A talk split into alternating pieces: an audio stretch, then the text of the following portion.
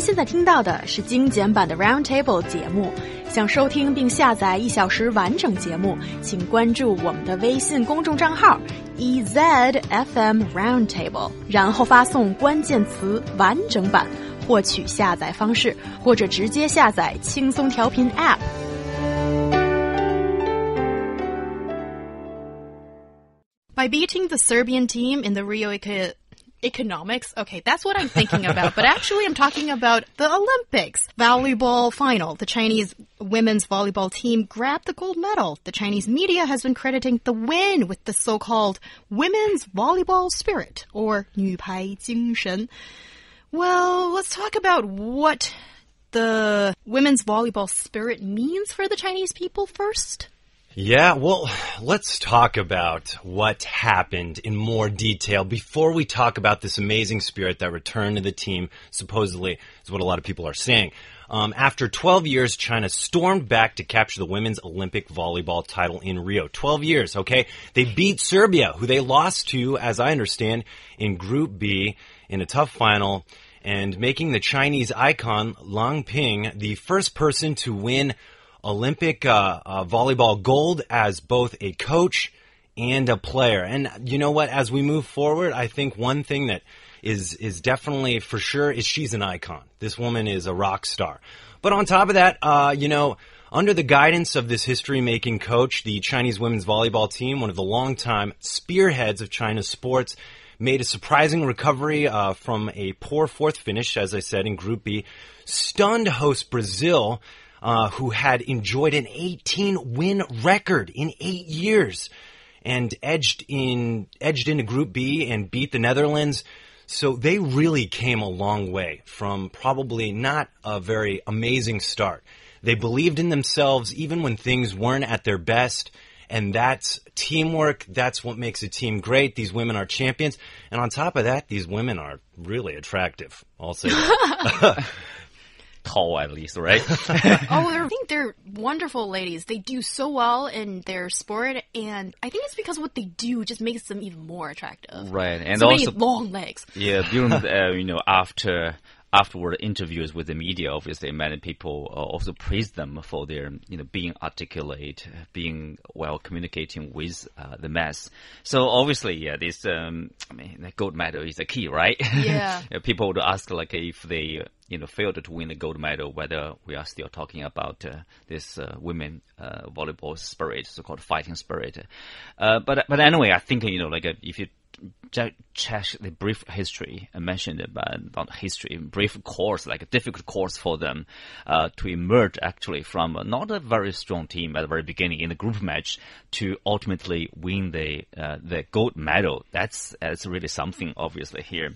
So maybe I mean spirit, you can see some spirit within this uh, short uh, period of time. The course during this course, you know, basically um, they just as Lang Ping pointed out, they just win point by point uh, never give up and you don't uh, have high expectation of like, oh, gold medal is my my goal. you know, I'm not um, accepting maybe um, uh, the bronze or the silver medal. The only goal is the gold medal. Not the case. It's not the case with uh, women's volleyball. They just like uh, play every match as um, as as as as well as they can. No, I think that's interesting because uh, or the uh, women's volleyball spirit, it's not a new term, but we've seen the ups and downs of its usage. Uh, 30 years ago, when Lang Ping was an athlete and she led her team to win championship after championship, including uh, an Olympic gold. Back in the 1980s, I think that's when first this term emerged. And then, uh, as in line with the performance of the Chinese female volleyball team, the term kind of went out of vogue in in times. Mm -hmm. And then now we see another gold medal that's been won and suddenly it's back in vogue again. So it's quite interesting what this spirit is reflecting, I think. And also today, um, all over Chinese mainstream media, we see that uh, people are saying it's because of the spirit. So these lovely girls, they won a gold medal for for for for our country, but really exactly how much do you think that it is a spirit that's led to the win? Well, I, I think, of course, this is a difficult question to answer, but uh, you mentioned in the 1980s, like 30 years ago. In 1984, uh, the Chinese uh, pistol shooter Xu Haifeng won the first gold medal in the Olympics. You know that uh, basically moved the entire nation at the time to tears. And then you have this uh, volleyball team, women volleyball team at that time. Uh, they won consecutively for five gold medals, uh, either in World Cup or World Tournament or Olympics. I think since 1985, so cons consecutively, continuously for five years. That's really impressive. I think the the phrase itself, like a "Nüpai Jingshen," was created during that time. People say, "See how strongly." are basically, I think they hadn't lost uh, any any match at that time. So that's uh, like a superb or perfect record at that time. People would see and like entire nation again obviously was moved with this kind of a spirit. That spirit like the um, uh, this fighting spirit basically mm -hmm. to mm-hmm. win, win, and continue to win. And uh, so there's no compromise even at that time. Uh, you know, that's the beginning of China's uh, participation in the global community and also basically uh, it's also the time for China to open this country, open up and reform policy, so China get more mingled with the rest of the world. So I think that's really eye opener, and um, a lot of people were impressed by their performance. That's why you have this uh, Jingshen spirit here. Yeah, another thing is I think the reason why we're talking about this a lot too is it's a great story. It's a comeback. It's a team that started off kind of crazily but then secured a win. And how did they do that? And even Lang Ping said in a quote, don't talk about the women's volleyball spirit after we win one game. You should notice the process of making efforts. I think there's things to notice here. For sure, one is a stellar coach who China has seen success in volleyball when she was either on the court or off the sidelines coaching it. Second is the process, cultivating talent, caring, teamwork. These things make a successful volleyball team, not just spirit. Spirit, everybody that goes to the Olympics has spirit. What matters is how you work as a team. There's individual sports where you're shooting gun, uh, shooting these air guns to win targets, and that's absolutely a, a stellar athlete. But when athletes have to work together for a common cause and, and work in unison, that's something special. Suddenly it's not about the individual, but it's about the group. So a lot of effort, a lot of process has gone into that. It's a great story because they started off losing, as I understand, but then came back to take it all. And, and that everybody can say that that's a great story and loves to hear about that. Totally. Yeah. And I think I can totally relate to that. And also, I think it's interesting.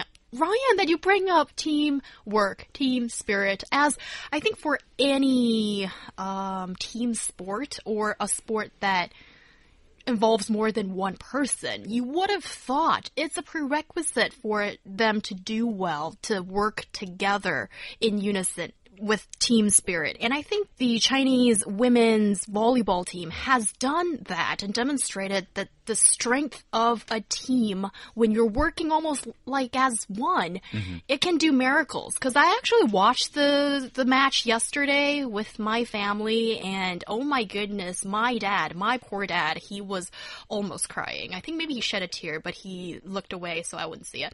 Um, so with that win, you see that they're working together. They're making through the struggle together, and the Serbians were really, really good. And it's almost like their uh, skill might be even better, but it's because of these Chinese girls. They worked so hard together and managed to win the match. And that is something I've seen lacking in other sports in this time's uh, Rio eco economics. What's going on in my head? That's um, fine. We know that. yeah. Okay. When I say economics today on this show, it all means Olympics, guys. I'm sorry for that. So, for example, like mm -hmm. a badminton team, when there's only two people on the court competing with other two competitors from another country, at least these two people should be talking to each other, right? Should be working, trying to right. work as one. But I didn't see that, and I'm not surprised that no mm-hmm. medals come out of that that match. So I'm I'm interested to know, like, why is it that um, you know with team sport? It seems like it's the Chinese volleyball women's team that's the one that that's shown it that we can do it, and look at other examples, not so good. Well, interesting point. You know, uh, many people have criticized them. Even today, you know, uh, they have a, a like a phrase to describing the Chinese people. Like one Chinese person uh, could act like a dragon, that powerful, right? But a three Chinese person, you put them together, they uh, suddenly become uh, becoming a worm. So so weak, as weak as a worm. That means basically the criticism is targeting at a lack of working together or the lack of team spirit. Um, this is a cultural problem. You could ascribe to the cultural problem, I guess. Uh, it's also anyway, but there's a lack of team spirit in general on the Chinese uh, uh, sports scene, especially that's why the Ch Chinese team usually performs uh, uh less well uh, in terms of uh, like a team sports like soccer, basketball. Um, but volleyball is kind of an exception, especially women's and it's volleyball. women's here. volleyball. That's why it's so impressive. People people see that you know in all the sports games in general, um, China does not perform that well compared with other countries, and you know there's a, a lot of discussion, almost like a myth. You know, they say uh, Eastern Chinese people, like uh, um, East Asian countries like uh, Japan, China, Korea, people they would say. Um, physically, we are so different from Caucasian people. Um, you know, they are usually taller, stronger, uh, East Asian people, they say it's a grass eater, you know, mm. grass eating group of people. You are not as strong as your counterpart from like European countries or from the United States. Um, but the thing is like, then, you know, it's more, almost like people are finding explanation for their poor performance. Mm-hmm. You know, it's natural, you know, if we can't beat them because we're not as strong, they are not as tall as they are. But in general, that's true probably. But in competitive uh, uh, sports, you see like a, I mean, China's women's volleyball team shows no, you can do that. Actually, you can win. Uh, in this competitive sports. So, I mean, the, the, results and the outcome has shown that. So that's why another reason probably that's why the volleyball team is um, is you know striking such a chord with so many people here. I want to say that Lang Ping is the reason why this team is doing so well, and uh, mm -hmm. I want to say that because in the 90s, when she wasn't on the team, after she stepped off from being a player, the Chinese team started to not do so hot. Then she came back in 2013, and they started doing really well. Um, she, I think, does have a tendency to work on teamwork. I think she understands that's how a team wins. And to me, teamwork is there's no superstars, there's no one hero. You work as a team. You don't compete against your other teammates to be the top scorer. You recognize your strengths and differences and play to that advantage. And sometimes I think in a lot of teams that doesn't happen. One guy wants to be the superstar, so he will make the play even though the chances of him scoring by himself aren't so likely, but the glory is huge. Mm-hmm. That mindset comes to play, but that's not teamwork. Teamwork is I know that sh- my player over here can really make the the best play. I'm going to pass it to her even though I could try the play myself and try to get that glory. And I think that's something that Lang Ping has brought to the table. I think that's evident in her how she's touched when she's touched the Chinese team in the success it's seen during those periods. And I think that's something that other teams um, competing for China can learn from. Is that maybe good teamwork? What she did with her team really showed how you can come back from even the most devastating first time losses mm-hmm. to win a gold in your sport. And that's amazing. That is totally amazing. May I add uh, something to what Ryan said about Lang Ping? Uh, you know, in, not only Lang Ping with this uh, spirit um, and uh, you know skills at um, basically creating a, a team uh, with a strong team spirit, but also remember her experience, a rich experience as a player yes. and also as a coach. Uh, when she left China, she went to the United States to study basically sports management, and then he went to European countries to play uh, in the leagues, and then he uh, coached the U.S. national team in 2008 and won a gold medal in Beijing yeah. Olympics. So uh, oh, silver, silver, medal. yeah, silver medal. She she has such a rich rich experience of working at the Chinese culture and the Western culture, and also she knows like uh, you know what probably the Chinese team lacks the most, yeah. and she know how to coach basically you know a U.S. team, a China team, and maybe a European team, and that's really um, you know, valuable, I would say, valuable, valuable experience in uh, creating such a miracle here. Not just that, but you said that she has been both the player. We've been saying that she's been both the player and the coach, Mm-hmm. And she's coach, been yeah. successful at both. Right. That's something that I think is crucial in a good coach because that allows them to find and cultivate talent, to find the diamond in the rough, to find the players that aren't seen so often and to know where to look for them.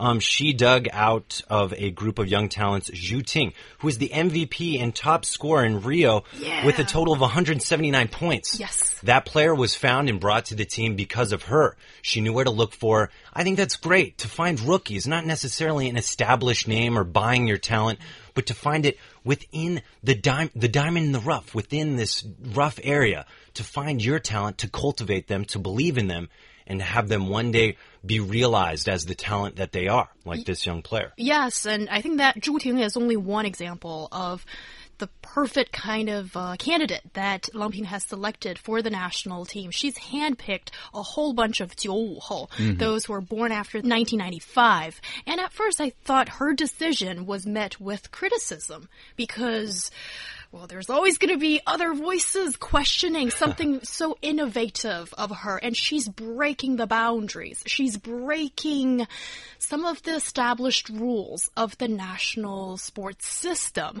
And she was given that power as she signed the contract, as she agreed to come to coach for the Chinese women's national volleyball team, that she says, I'm gonna bring in my strategy, my way of doing things, and only if I have that power to do so can I deliver results. Should I be employed? Mm-hmm. And that is one thing I don't think many people knew. And that might be part of the recipe to success. It's not just a spirit. Can a spirit win you goals and games?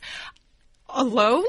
I'm very doubtful about that because we've heard previous um, Chinese female volleyball players that had almost a broken leg, a broken tendon, and they still made it to the match. But can they perform well and can they contribute more to volleyball in the future? Probably not. I think there is a scientific way of looking at this game and also the management of players and how to you train the uh, players also having the important coaches and sports experts like those uh, experts in physiology massage and all those people on a team and look at the sport in a modern way that is so important. And I think it's those things, that professionalism that Lang Ping has brought to the Chinese team is partially why I think she can regenerate vigor and push this team this far. It's not just one spirit. Well said. You know, obviously, it's not um, uh, about the spirit alone. Of course, when people talk about the spirit, uh, if you compare the volleyball team with other teams, probably you have a. Uh, it's easier to understand. Like uh, if you compare the women's volleyball team to Chinese ping pong team or table tennis team. For the table tennis team, basically, they are always looking at the gold medal because they are so good. They are so above the other players from other countries. Basically, uh, it's about how many gold medals, or just make sure you get all the uh, gold medals. But for this volleyball team, in no, they don't have this. Uh, obviously, they appear to not have this such high expectation of gold medals, but strategy, skills, and confidence. Uh, you know, in a lot of interviews, people say when the team members, when the players, when they saw Lang Ping sit there, they feel calmed. They were calm. They say, "That's fun." My my coach sit there without uh, you know uh, hysterical uh, reflection or reaction to my you know one of my moves. So that's very important here. Yeah, I think, you know, what's interesting about this Olympics, especially in, in, the case of China, is that we're seeing more focus on the individual in how they're portrayed in the media, which is different because even all countries have this kind of national interest of nationalism when it comes to the Olympics, performing for your country, you know, these Right. kind of things.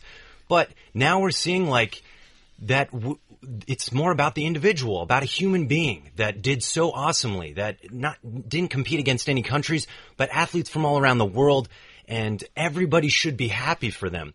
Just a quick story. I remember I was teaching at Chuan Mei, um, teaching voluntarily about American journalism to PhD students because I had done work in journalism back in the States in local news. And I remember talking about uh, the portrayals of media uh, in the U.S. on China, and I remember one of the my students asked me just flat out, you know, I remember they said that I saw the the moon landing when uh, Armstrong landed on the moon, and my first thought wasn't of how America should be so proud, but how I was proud of the human race for what we accomplished. And when I listened to that, it changed me because you know what? I think we should all see mm-hmm. pride in accomplishments of other individuals, no matter where they're from, and focus on the individual. So I'm so proud of this team. Congratulations to them. Congratulations to China. Well That's done. the beauty of sports. Yes and the beauty of the Olympic, not economic spirit that I think sometimes um, humanity transcends the boundaries of states and nations.